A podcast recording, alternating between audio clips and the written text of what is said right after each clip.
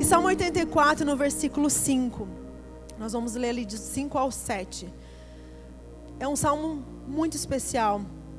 E diz assim: Como são felizes os que em ti encontram sua força, e os que são peregrinos de coração, ao passarem pelo vale de Baca, fazem dele lugar de fontes. As chuvas de outono também o enche de cisternas. Prossegue o caminho de força em força, até que cada um se apresente a Deus em Sião. Nós vamos entender esse salmo e nós vamos olhar versículo por versículo, porque ele tem muita riqueza e nós podemos aprender muito com ele. Como são os felizes os que em ti encontram sua força. Aqui não está falando de uma força física, mas de uma força emocional, uma força moral. Quantas vezes nós precisamos de força? Quantas vezes nos sentimos sobrecarregados, cansados, desanimados? Você já se sentiu assim? Eu já me senti assim. Às vezes cansada, perdendo a força, desanimada. E aqui fala como são felizes aqueles que em ti encontram forças. Gente, qualquer um pode desanimar, qualquer um perde as suas forças. A gente fica cansado muitas vezes. E a Bíblia diz em Isaías 40, 30 que até os jovens se cansam. Quem é jovem aqui? Você também se cansa, né? A gente se cansa, mesmo sendo jovem, até os jovens se cansam e ficam exaustos. E os moços tropeçam e caem, mas aqueles que esperam no Senhor renovam as suas forças, voam alto como as águias, correm e não ficam exaustos, andam e não se cansam. Quem quer voar alto como a águia? Você precisa renovar a sua força no Senhor. Então, bem-aventurados aqueles que em ti encontram forças. Hoje em dia nós vivemos um ritmo quase enlouquecedor. As pessoas estão sobrecarregadas com tantas coisas para fazer. E muitas pessoas acabam querendo saber como que eu posso fazer mais em menos tempo. Como eu vou ser multitarefa? São tantas coisas para fazer. E os ideais de sucesso tornaram-se cada vez mais exigentes. Então, tudo está exigindo de nós muito mais. A gente vinha conversando em casa, eu e Michel. E nós falamos assim sobre como que era antigamente e como nós vivemos hoje em dia. Antigamente, para você ser uma pessoa sucedida, você tinha que ser uma boa pessoa, uma pessoa de caráter, você ia aos poucos ir crescendo, se desenvolvendo. Mas hoje, nós vivemos um ritmo onde as exigências para que você tenha sucesso, para que você seja melhor, para que você se desenvolva, está muito mais, é, muito mais, é, mais forte do que antigamente. Então as pessoas antigamente viviam uma vida tranquila até, mas hoje sobre nós tem pressão da sociedade, tem pressão na, na empresa, tem pressão na faculdade, a gente está pressionado por todos os lados, exigindo de nós para que sejamos melhor, para que sejamos mais eficientes, para que sejamos mais bonitos, para que sejamos e essas, essas exigências vão fazendo de nós é, estressados, cansados, sobrecarregados. E quando vê nós estamos nessa nessa loucura desse ritmo muito louco que faz com que muitos estão adoecendo. A gente sabe que a depressão é considerado o mal do século. E não é à toa que né, ela foi considerada o mal do século. Estimava-se que em 2030 a depressão ia ser considerada a doença de mais alto índice. E nós estamos, infelizmente, duas décadas adiantados, porque hoje já a depressão é considerada o mal do século. Por quê? Por causa disso, dessas exigências que as pessoas vivem, essa, essa competitividade. Muitas vezes nós estamos é, pressionados e as pessoas não sabem como lidar. Mas lógico que depressão é muito diferente de tristeza. Eu sempre gosto de falar isso, né? Porque a gente às vezes confunde. Tristeza é algo que todo ser humano vai passar. Isso faz parte da natureza humana, ficar triste por situações que acontecem, perdi o um emprego, perdi um ente querido. Isso é normal ter momento de tristeza. O problema está quando os sentimentos começam a paralisar a sua vida e te torna é, impedindo de seguir em frente. Esse é o problema. As pessoas ficam desorientadas, sem perspectiva. Então aí já começa então ter um problema e as pessoas começam a dar vazão àquilo, a dar muito valor para aquele sentimento de tristeza, de desesperança e as pessoas estão adoecendo. Então a, a depressão é considerada o mal do século porque muitas pessoas acabam estando doentes e nem sabem que estão doentes. Né? Muitas vezes a gente é, tenho algum colega de trabalho, tenho alguém na nossa família e a pessoa está lá deprimida e é uma doença muito silenciosa, né? Qualquer, qualquer outra doença, você sente uma dor, né? Você está doendo o teu braço, você sente aquilo te incomoda, você não consegue trabalhar, não consegue executar alguma tarefa. Mas e a depressão, que é uma doença silenciosa? Muitas pessoas nem sabem que estão depressivas. E os outros também não conseguem enxergar isso. Então, hoje sim, a depressão tem matado muitas pessoas, tem levado muitas pessoas à morte, ao suicídio. Crianças, principalmente, tem crescido muito essa questão da depressão em crianças. Então, é assim uma doença muito grave, uma doença silenciosa. E mas esse salmo está falando de onde nós podemos encontrar a nossa força. Todos nós vamos ter momentos onde nós vamos nos sentir desamparados, cansados, sem força, mas nós podemos encontrar força no Senhor. A Bíblia diz em Mateus 11, 20, 28: Vinde a mim, todos os que estão cansados e sobrecarregados, e eu darei descanso a vocês. Aonde vocês encontram força? Aonde vocês têm buscado a força? Eu já me senti sem forças. E o único lugar o único lugar que eu encontrei renovo foi na presença do Senhor. Esse é o único lugar que nós podemos encontrar. Mas muitas pessoas têm buscado lugares de fugas para que possa encontrar essa, essa, essa força, ou possa encontrar descanso para sua alma. Quando estão sobrecarregados, ah, eu preciso é, assistir uma, minha série de Netflix, daí eu fico relaxado, né? Daí assiste lá as séries na, na TV. Ou vou para redes sociais, lá ah, agora eu preciso de um tempo para relaxar. As redes sociais estão substituindo o cigarro, né? Antigamente as pessoas tinham que sair do trabalho para lá dar uma fumada. Mas agora as pessoas precisam dar um intervalo para acessar as redes sociais, porque é um momento de ai, me alivio olhando e passando clique, clique, clique, passando os dedinhos lá. Então isso está tornando uma, uma, válvula de escape. Ai, agora eu me relaxo aqui olhando os vídeos, as postagens e clicando, enfim. Isso está se tornando uma fuga, né? A gente tem que cuidar com essas, essas válvulas de, de escape que nós criamos. Então eu não encontro força nem nos vídeos do pastor mais seguido aí né? Que tá o pastor mais que tem maior número de seguidores. Muitas vezes ajuda, né? Ajuda sim, tá? Mas não soluciona os nossos problemas. Assistir vídeos de ministrações, isso é legal, é muito bom, eu faço também. Mas isso não deve substituir a nossa busca por Deus. Porque se nós, se a qualidade do nosso cristianismo dependesse do número de sermãos que nós ouvimos, o mundo já teria todo sido evangelizado e teria sido e já teria sido um lugar muito melhor para se viver. Então não é a quantidade de, de sermões que nós ouvimos que vai fazer a diferença no nosso cristianismo. O nosso cristianismo, a qualidade do nosso cristianismo está no nosso relacionamento com Deus e a Sua palavra. Nada substitui isso, nada pode substituir o nosso relacionamento com Deus e a Sua palavra. Porque assim como você precisa se alimentar todos os dias, fisicamente você precisa de um alimento, a tua alma, ela anseia, ela precisa de um alimento. Ela precisa desse alimento e na palavra de Deus. A palavra de Deus é o pão. Ele é, Jesus é o pão vivo que desceu do céu. A palavra de Deus é essa presença de Jesus onde nós vamos todos os dias e encontramos força, encontramos alimento, encontramos renovo. Ah, mas eu não tenho tempo, você não sabe como é a minha vida é corrida. Mas nós encontramos tempo para responder as, as, as as pessoas no WhatsApp. Nós encontramos tempo para acessar as redes sociais. E essas coisas, até um tempo atrás, nem faziam parte do nosso dia a dia. Mas hoje nós encontramos tempo para elas, elas encaixam hoje na nossa vida. Vocês concordam? Que antigamente essas coisas de WhatsApp, redes sociais não eram comum e a gente já vivia atarefado. Mas agora nós encontramos tempo para acrescentar essas coisas na nossa vida e nós conseguimos dar um tempo para isso. A gente consegue acessar nossas páginas, a gente consegue atualizar nossas, nossas, nosso perfil. A gente encontrou tempo para isso. E por que, que nós não encontramos tempo para estar na presença de Deus? Por que, que nós não encontramos tempo também para se alimentar na presença de Deus? Então vocês estão entendendo que é uma questão de, de prioridade? É uma questão do que, que eu realmente acho importante para a minha vida? Queridos, se você precisa renovar as suas forças, a, no, Isaías foi, foi, claro: aqueles que esperam no Senhor, aqueles que buscam no Senhor, renovarão as suas forças. Então nós precisamos ir para a presença de Deus, nós precisamos dessa presença para realmente nós encontrarmos força. Depois ele fala assim: E os que são peregrinos de coração, ao passarem pelo vale de Baca, fazem dele um lugar de fontes. O que, que é Baca? Baca significa choro, árido, um lugar que era muito seco.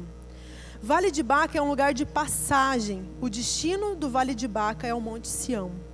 Um pouco acima nós lemos ali, né? Os que são peregrinos de coração ao passar pelo Vale de Baca. O que é ser um peregrino? É alguém que está de passagem. Então o Vale de Baca é um lugar não para você habitar, não para você ficar, mas é um lugar de passagem obrigatória. Com certeza haverá momentos na tua vida onde você vai ter que passar pelo Vale de Baca. E eu sei que algumas pessoas, eh, pessoas podem estar passando por esse momento. O Vale de Baca é um lugar onde nós temos preocupações, onde nós temos inquietações. O Vale de Baca é um lugar onde nossas fraquezas, nossas decepções, os nossos medos, eles venham à tona. Talvez você estava passando um momento e você é, se encontrou nesse vale. E você começa a chorar de tristeza, porque Vale de Baca é o vale do choro. É o vale de sequidão, de aridez. É um deserto, é um lugar árido, um lugar sem vida. E muitas pessoas passam por esses momentos.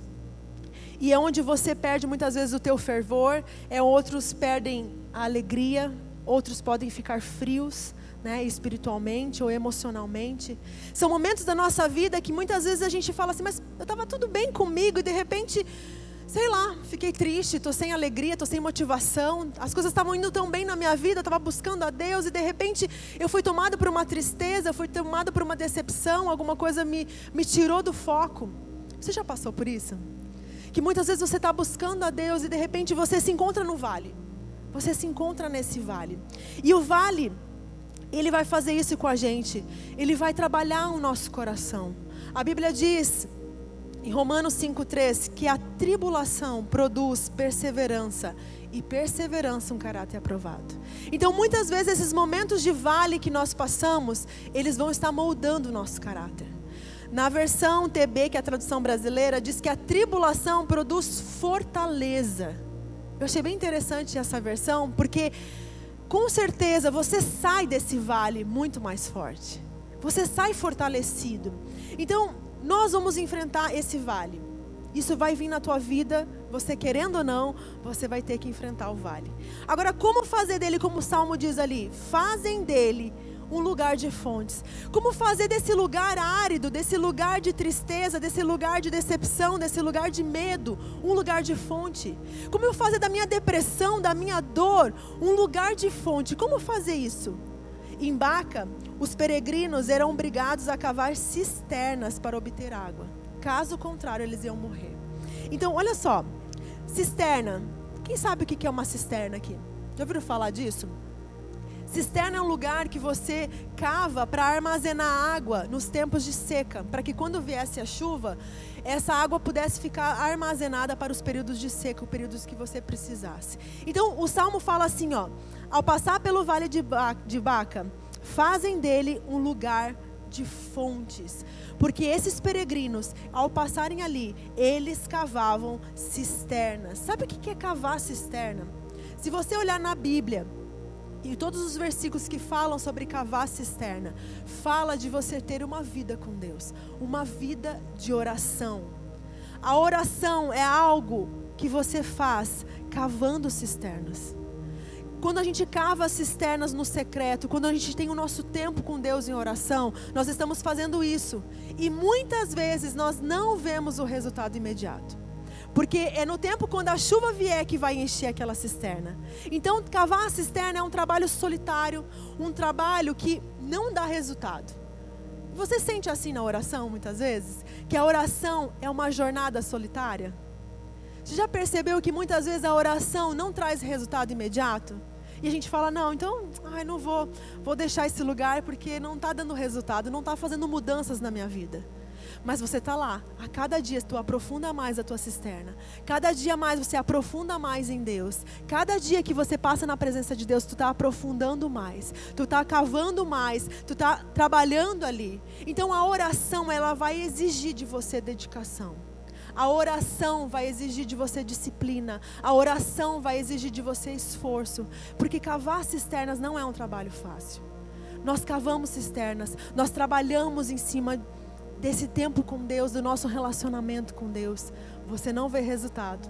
Segunda Reis 3:16 é um versículo que sempre me perseguiu desde a minha conversão. Segunda Reis 3:16 fala assim, ó: "Cavem muitas cisternas neste vale, pois assim diz o Senhor: vocês não verão vento nem chuva. Contudo, este vale ficará cheio de água, e vocês e os seus rebanhos e os seus outros animais beberão." Tem muitas coisas que eu tenho vivido hoje como resultado das cisternas que eu cavei há anos atrás. Talvez você não está vendo o resultado ainda, mas tudo que você semear, tudo que você estiver cavando agora no secreto, no, no espiritual, você vai ver o resultado. Talvez você não está vendo chuva, talvez você não está vendo vento, não está vindo, não tem, não tem manifestação nenhuma de que algo vai acontecer. Você não vê sinais ao teu redor do que algo está acontecendo, mas as tuas cisternas estão preparando para você um lugar de abundância e de bênção. Você precisa cavar cisternas. Esses peregrinos, eles passavam pelo vale de Baca e eles cavavam cisternas e eles também desfrutavam das cisternas que outros tinham cavado. Então, passar pelo vale de Baca vai exigir de nós que nós venhamos cavar cisternas. Quantas cisternas você tem cavado? Quantas cisternas você tem cavado? E se tem cavado, quão profunda ela é? Quão profunda é a tua cisterna?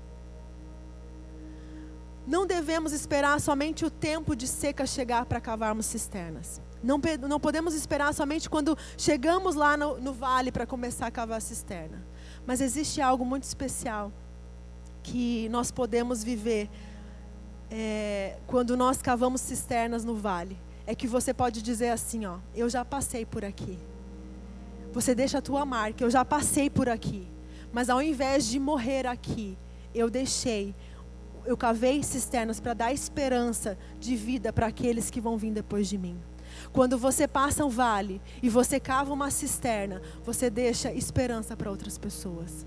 Você precisa aprender a passar os teus momentos de dificuldade, os teus momentos de vale de deserto, e você deixar uma marca para que aqueles que vêm depois de você, eles possam desfrutar dessa bênção. Amém? Muitas vezes nós não entendemos e você precisa entender Cavar a cisterna no vale é quando o teu momento de dor, é pegar esse momento de dor, de desilusão, e você não se prostrar, você reagir você fazer algo a respeito. Você não se prostrar e você fazer dele um lugar de fontes. Eu pego a minha dor e eu faço dela uma plataforma para ministrar outras vidas. Eu faço da minha dor, eu faço da minha desilusão, da minha frustração algo bom. Eu dou propósito para essa dor.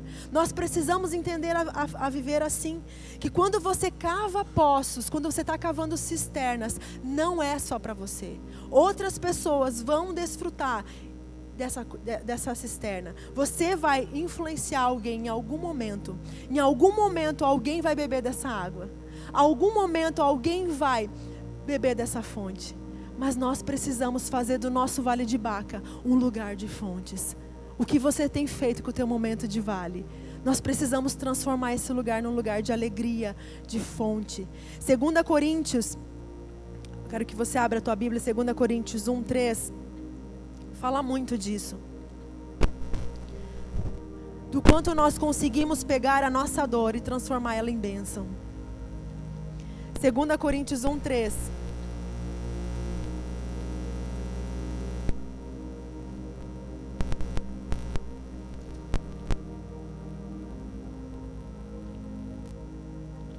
Olha só o que diz lá. Bendito seja o Deus e Pai do nosso Senhor Jesus Cristo, Pai das misericórdias e Deus de toda consolação, que nos consola em todas as nossas tribulações, para que com a consolação que recebemos de Deus, possamos consolar os que estão passando por tribulações. Com a consolação que nós recebemos da parte de Deus, nós usamos isso para consolar outras pessoas. Você precisa entender que quando você é consolado por Deus nas tuas tribulações, isso serve de consolo para outras pessoas. Esse vale que você passa, quando você cava uma cisterna, você está deixando esperança para outras pessoas. Então começa a dar propósito para a tua dor. Começa a falar, Deus, eu quero transformar essa dor em algo bom, algo que eu possa testemunhar, algo que eu possa fazer, que eu possa engrandecer o teu nome através dessa aflição, através dessa dor. Então nós precisamos saber que tudo que nós passamos, tudo que nós vivemos, vai afetar de alguma forma as pessoas ao nosso redor. Tudo que você está fazendo, entenda bem, eu vou repetir. Tudo o que você está passando, tudo o que você está vivendo, de alguma forma vai afetar as pessoas ao teu redor. Seja bem ou seja mal. Então nós precisamos decidir o que, que nós vamos deixar para as pessoas. Que tipo de marca eu quero deixar para as pessoas. Eu me lembro de uma história, não sei se vocês já ouviram falar de um, de um grande avivalista, que, né, Billy Graham. Já ouviram falar dele? É um homem muito famoso, né? um grande evangelista. Várias cruzadas, muitas almas alcançadas para Cristo. E na sua biografia, não sei se você já teve a oportunidade de ler, conta a história dele, de quando ele era um estudante de teologia. E o seu professor então decidiu fazer uma viagem para a Inglaterra e levou seus alunos então para conhecer na Inglaterra a casa de John Wesley. John Wesley foi um avivalista que viveu no século XVIII, também um grande homem de Deus. E então o professor levou esses alunos para que conhecesse a casa de John Wesley.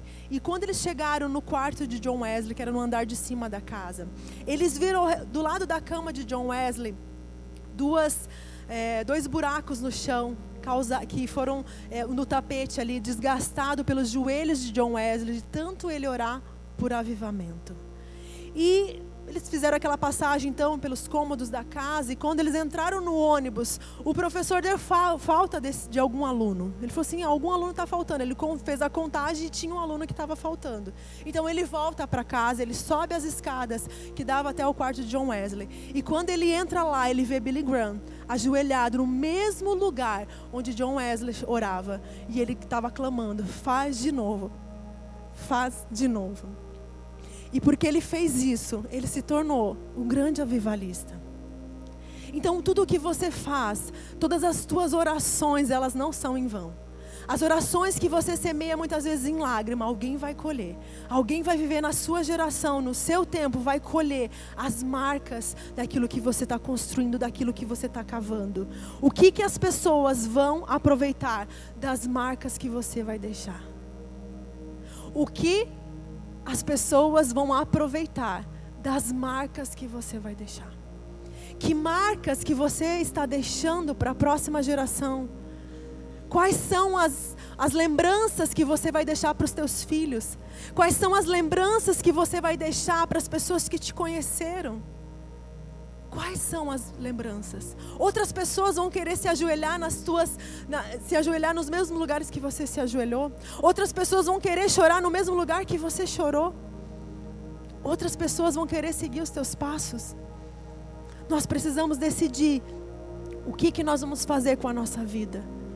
Cada um de nós tem essa decisão. E cavar a cisterna, mesmo que você não veja o resultado hoje, está produzindo algo no mundo espiritual. Está deixando uma herança, está deixando um legado. Você está construindo uma história e essa história vai ser conhecida. Mas você precisa pagar um preço. Eu sei que vida de oração não é fácil. Não é fácil, eu sei por mim o quanto isso exige de mim dentro de tudo que eu tenho de afazeres. Mas é na vida de oração que você constrói um legado. É na vida de oração que você constrói uma história com Deus. É na vida de oração que você consegue transformar o teu vale num lugar de fontes. Se você não está vivendo tempo de oração com Deus, se você não está vivendo tempo de, de, de intimidade com a palavra de Deus, você vai continuar de altos e baixos, mas você não vai sair do lugar. Nós precisamos hoje decidir o que nós vamos fazer da nossa vida. Se você cava cisternas, uma hora a chuva vai vir. E a benção então vai vir junto. A chuva fala de bênção, né? Na Bíblia, chuva significa bênção, significa refrigério. Vai vir um tempo de refrigério sobre a tua vida. Vai encher os poços que você cavou. Mas você precisa encher. É, a chuva só vai encher aquilo que você cavou. Você precisa cavar para que a chuva possa vir e encher os teus poços. Amém? Depois ele fala assim, no Salmo, continuando: prosseguem, versículo 7, prosseguem um caminho de força em força, até que cada um se apresente em Sião. Olha só o que, que diz aqui. Prossegue o caminho de força em força, até que cada um se apresente em Sião. Sião é o Monte Sião que está falando. Então esse texto fala de duas coisas. Primeiro ele falou de Vale de Baca. E agora ele está falando de Monte Sião. Porque o Vale de Baca não é o nosso destino. O nosso destino é o Monte Sião. Então esse texto está falando de duas coisas. Vale. Primeiro, vale. O que, que significa vale? Vale, pelo, pelo dicionário, é uma depressão. É uma depressão, um buraco, vamos dizer assim, entre duas montanhas. Então, vale é um lugar onde nós temos que passar para chegar até a montanha. Se você quer chegar até o monte, você vai ter que passar pelo vale. Agora, nós não vivemos só uma vida de monte. Seria maravilhoso viver só no monte, né? Vamos, vamos orar no monte, vamos viver no monte, vamos habitar, fazer uma tenda aqui no monte. É muito bom viver no monte, né? Os discípulos no Monte das Oliveiras queriam fazer uma tenda para habitar ali de tão bom que era aquela presença. Mas não é a nossa realidade. Isso não é a nossa realidade. Nós não vivemos só de monte, mas nós vivemos de força em força. É o que diz ali. Nós prossegue o seu caminho de força em força. Quando diz de força em força, quer dizer que alguma coisa acontece no meio. O que, que acontece no meio? Desânimo, fraqueza, cansaço. Isso faz parte. Muitas vezes, de força em força, você vai ter no meio uma depressão, uma tristeza, um vale que você vai ter que encarar. Mas você prossegue o seu caminho. Ninguém está livre de passar por isso. Ninguém está livre de passar esses momentos. Pastores passam por isso. Os voluntários passam por isso, amém? A gente passa por, essas, por, essas, por esses momentos, mas isso é só passagem, não é um lugar para se habitar. Você não pode fazer do vale o teu lugar de fuga. Ouça bem, você não pode fazer do teu vale o teu lugar de fuga. Quando você fica muito tempo no vale, você começa a pensar como vale. Quando você fica muito tempo no vale, você começa só a pensar em escassez, você só consegue pensar em aridez, você só consegue pensar em solidão. Você começa a adquirir a identidade do vale. Você não pode ficar. Os israelitas, eles ficaram tanto tempo no deserto, tanto tempo no deserto, recebendo comida, recebendo água, recebendo carne, recebendo pão do céu, que quando eles entraram na terra prometida, eles não sabiam lutar. Eles não queriam lutar. Eles se recusaram a lutar porque, nossa, no deserto a gente foi acostumado tantos anos, né, recebendo tudo do céu, a água da rocha, né, tudo tão, tão, tão pronto ali na nossa mão, tudo tão prático. E agora nós entramos na terra prometida e eu tenho que lutar, enfrentar esses gigantes? Como assim? E eles se recusaram, porque o deserto formou a identidade deles. Não deixe o vale formar a tua identidade. Não deixe o vale formar a tua identidade. Porque daqui a pouco você está pensando como vale. Você só consegue enxergar tristeza, você só consegue enxergar desilusão. O vale não é um lugar de habitação, é um lugar de passagem. Então não faça um acampamento, não acampe no vale. Lembre-se que você é um peregrino. Você só está de passagem. Quando você estiver passando uma situação muito difícil, é algo que eu aprendi quando eu tive filhos. Porque quando eu tive o meu primeiro filho, nós passamos um momento muito difícil com o nascimento do Lucas. Ele já saiu do hospital doente. E o médico falou: leva ele para casa, porque tem muitas pessoas doentes. Foi aquela primeira epidemia que deu da gripe A. Quando a gripe A surgiu, né, começou a aparecer aqui no Brasil. Foi bem nesse período que o Lucas nasceu e o hospital estava cheio de pessoas doentes. E o médico falou: leva o Lucas para casa, porque aqui vai ser pior. Então faz nebulização em casa, faz tudo o que vocês puderem em casa, porque o hospital vai, ele vai correr mais risco, porque ele é um recém-nascido. Então nós levamos ele para casa e nós passamos um momento muito difícil, muito difícil com ele. E ao ponto de noites nós, nós temos que dormir com ele de pé. Então nós dormimos sentados assim com ele de pé, porque se ele deitasse ele se engasgava. Ele teve bronquio, é, bronquiolite, quase uma pneumonia. Então ele passou momentos assim muito difíceis e para nós foi muito é, doloroso como pais passar por aquilo, porque quando a gente tem um sonho de ter um filho, a gente tem um sonho é, é, fantasioso, assim, de ser, ah, vai ser tudo lindo, né? Vai ser tudo lindo, ele vai chorar, eu sei que vai ter esses momentos. Eu não, não criava essa, essa ilusão de que eu sabia do choro, eu sabia das mães, eu sabia das cólicas, tudo isso tranquilo, eu já estava preparada para isso, mas para a doença eu não estava preparada. Então foi um momento muito difícil para nós encarar ele doente, vários remédios, vários raios-x, várias idas ao, ao, ao médico. E, mas uma coisa me fortaleceu nesse período. Foi algo que eu li e a gente sempre falava um para o outro, que é quando você estiver enfrentando o momento mais difícil da sua vida, lembre-se que isso também passará. E essa frase me fortaleceu todas as vezes que eu chorei, todas as vezes que eu não dormia, eu pensava, isso também passará. E passou. O Lucas está aí 10 anos, vai fazer agora em agosto. Um menino saudável, um menino forte, nunca mais teve problema de pulmão. Nunca mais. Nenhuma asma, nenhum resquício de nada. Isso também passará. Então lembre-se quando você estiver passando vale, isso também vai passar. Quando você estiver enfrentando uma situação difícil na tua vida, isso também vai passar. Porque o Vale de Baca é um lugar de passagem. É um lugar árido, um lugar difícil, mas é um lugar de passagem. Você não foi feito para habitar lá. Você não foi feito para viver lá. Você vai passar, mas ali Deus vai te dar consolo. Temos de, tempos de baixa, difíceis muitas vezes vão aparecer na nossa frente, quando nós estivermos indo rumo ao monte. Mas saiba que Deus ele está com você. Ele está com você, Ele não te abandona em nenhuma das tuas dificuldades. Existe um salmo muito poderoso que é o Salmo 23, 4. Você já deve ouvir ter lido sobre esse salmo, que diz assim: Ainda que eu ande pelo vale da sombra da morte, eu não temerei mal algum, porque tu estás comigo, tua vara e teu cajado me consolam. Mesmo que você tenha que enfrentar a morte, mesmo que você tenha que enfrentar uma enfermidade, mesmo que você tenha que enfrentar a dor, Enfrentar o vale da sombra da morte não é fácil.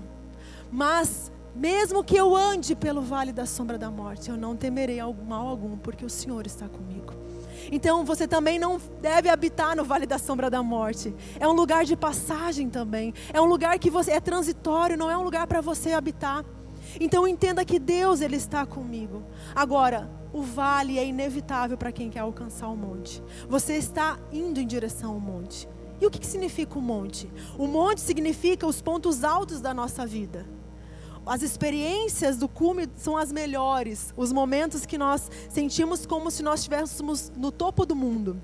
Sabe aqueles momentos onde nós nos sentimos assim, vencedores, encorajados, desbravadores, otimistas? É esse momento de, de monte. É quando a gente está em cima, nada nos atinge, a gente está feliz, a gente está alegre, os problemas são pequenininhos, nós estamos no monte nada nos parece que não vai nos atingir.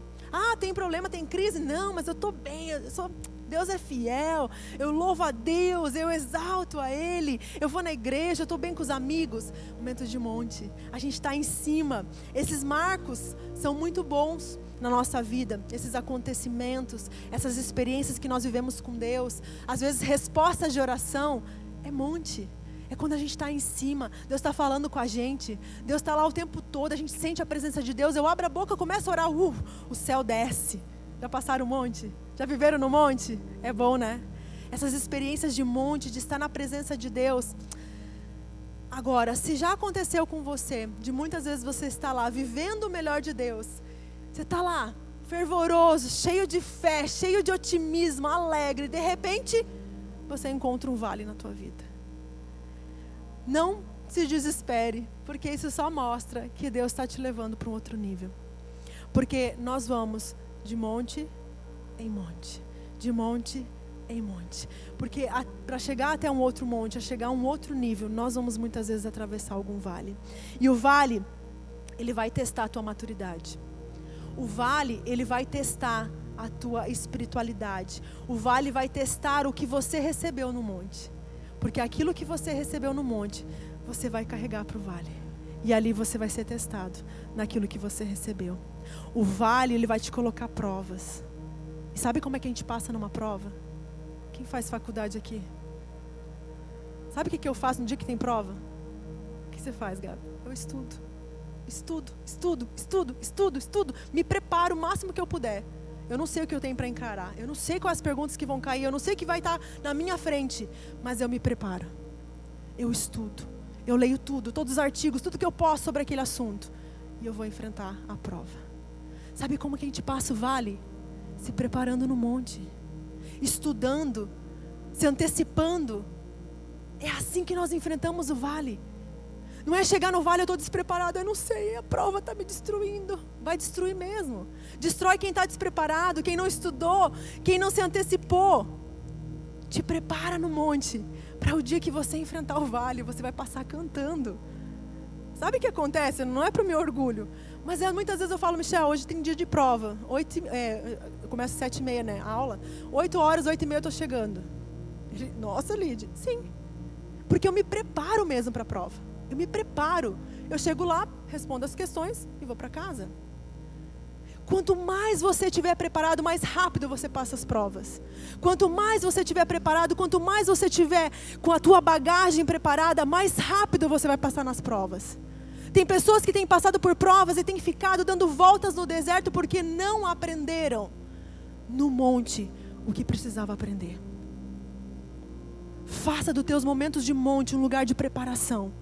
Faça dos teus momentos de monte um lugar onde você vai criar maturidade, experiência, para quando você tiver que enfrentar o vale, você vai passar tirando de letra. Amém? Vamos seguir.